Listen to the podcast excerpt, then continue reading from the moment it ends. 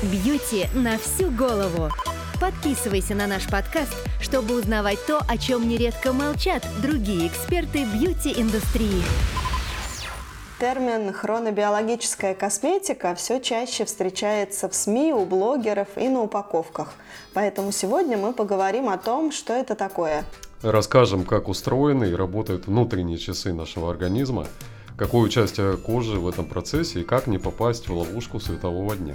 И с вами снова мы, Бьюти на всю голову, Дмитрий Стафарандов, создатель косметического бренда Тиана, автор сотен косметических рецептур и кандидат фармнаук.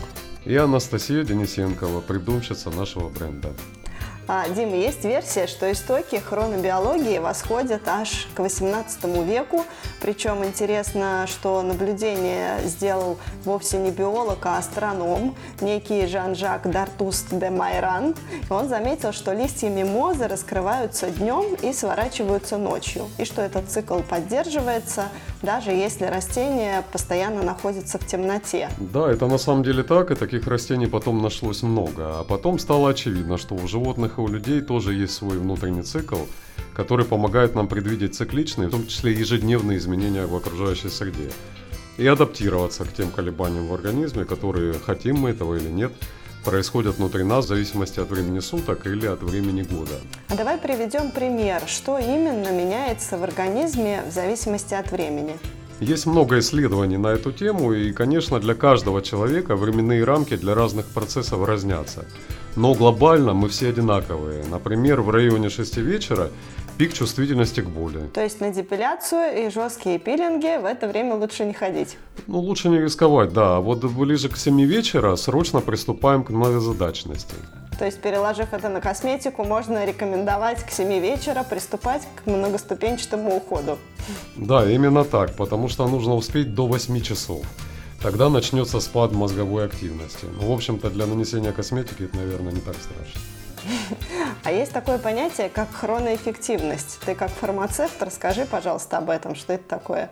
Это различие в желаемых эффектах лекарства в зависимости от времени его применения. В медицине эта тема более-менее обсуждается, правда, у нас в стране с этим какой-то пробел. А в косметологии такое ощущение, что вообще чистый лист, хотя сама концепция кажется очень перспективной. А эффективность косметики ведь тоже должна отличаться в зависимости от времени нанесения и вообще в зависимости от статуса организма. Вот как в примере с пилингом, на который, как мы выяснили, в конце рабочего дня мы не пойдем. Если бы было больше исследований на эту тему, то точно было бы больше возможностей для интересных разработок и максимального эффективного ухода за кожей. Давай здесь дадим небольшую ремарку, чтобы всем все было понятно. У кожи есть свои биоритмы они синхронизированы с ритмами организма, так? Да, но при этом влиять на них мы можем локально с помощью вот такой хронобиологической косметики. Например, есть ингредиенты, которые, влияя на особые часовые гены в коже, э, имитируют в ней э, эффект солнечной активности и таким образом запускают разные процессы, которые обычно запускаются под воздействием солнца. А когда солнце дефицит, кожа страдает. Вот для таких ситуаций как раз подходят эти средства. Это очень интересные механизмы, и возможности тут действительно кажутся бескрайними, а при этом до сих пор каких-то более системных и индивидуальных решений в косметике не встречается. Как ты думаешь, почему так? Ну, скорее всего, этим просто на уровне исследований никто глубоко не занимается, а сам по себе рынок такой запрос не сформирует. Э, нужен толчок именно от ученых, а затем от производителей косметики.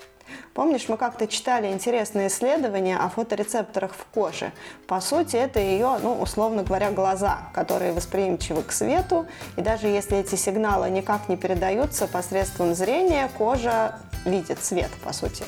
А это тоже своего рода датчик для настройки внутренних биоритмов кожи, правильно?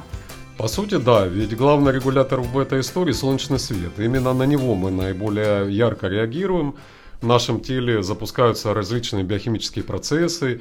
А самое интересное, э, то, что организм научается предсказывать всякие цикличные изменения. Вот для примера, температура тела, как правило, после снижения во время ночного сна начинает повышаться до дневной нормы где-то за пару часов до пробуждения. Если встать сильно раньше обычно, можно обнаружить себя с ледяными ногами или руками. Ужас. А наносить на холодную кожу косметику тоже как не очень.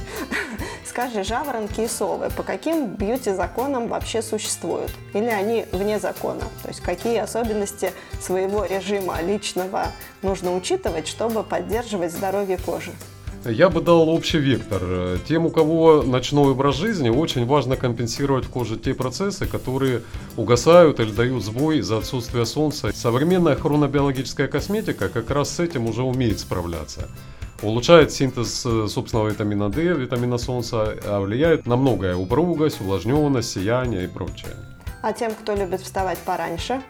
А, брать под контроль жирность кожи, защищать ее от избытка солнца и от стресса. Конечно, стресс условно у всех одинаковый, но так как нам известно, что, к примеру, тот же кортизол это один из главных гормонов э, стресса, циклично синтезируется по утрам, то есть вероятность, что кожа, которая в это время уже под слоем макияжа, а вы по пути на работу в тревожных мыслях о предстоящих задачах или что-то в этом духе, тогда в самый раз в качестве дневного ухода будет антистресс косметика. Которая снижает уровень гормона стресса в коже, да, дарит ей эффект гормонов счастья. Я тут хочу напомнить нашим слушателям, если вы вдруг пропустили наш выпуск «Косметика и мозг», мы как раз много говорили о связи медиаторов настроения и косметики, обязательно его послушайте. Ну и напоследок, давай расскажем об одном занятном эксперименте, который проводился в 1988 году тогда одна девушка, сейчас я не вспомню уже ее имя, а, провела более 100 дней в полном одиночестве в пещере. Там у нее была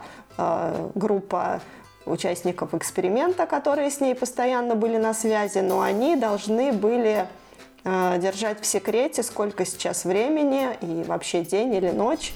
Ну да, и в таких условиях ее биоритмы быстро были нарушены настолько, что на сотый день эксперимента она была уверена, что это был только 66-й день. Какой вывод из этого можно сделать? Воспринимаемые дневные и ночные ритмы или ночные ритмы значительно длиннее, чем те, которые установились под влиянием внешних синхронизаторов, прежде всего Солнца, а также ежедневных привычек в виде будильника, приема пищи и так далее.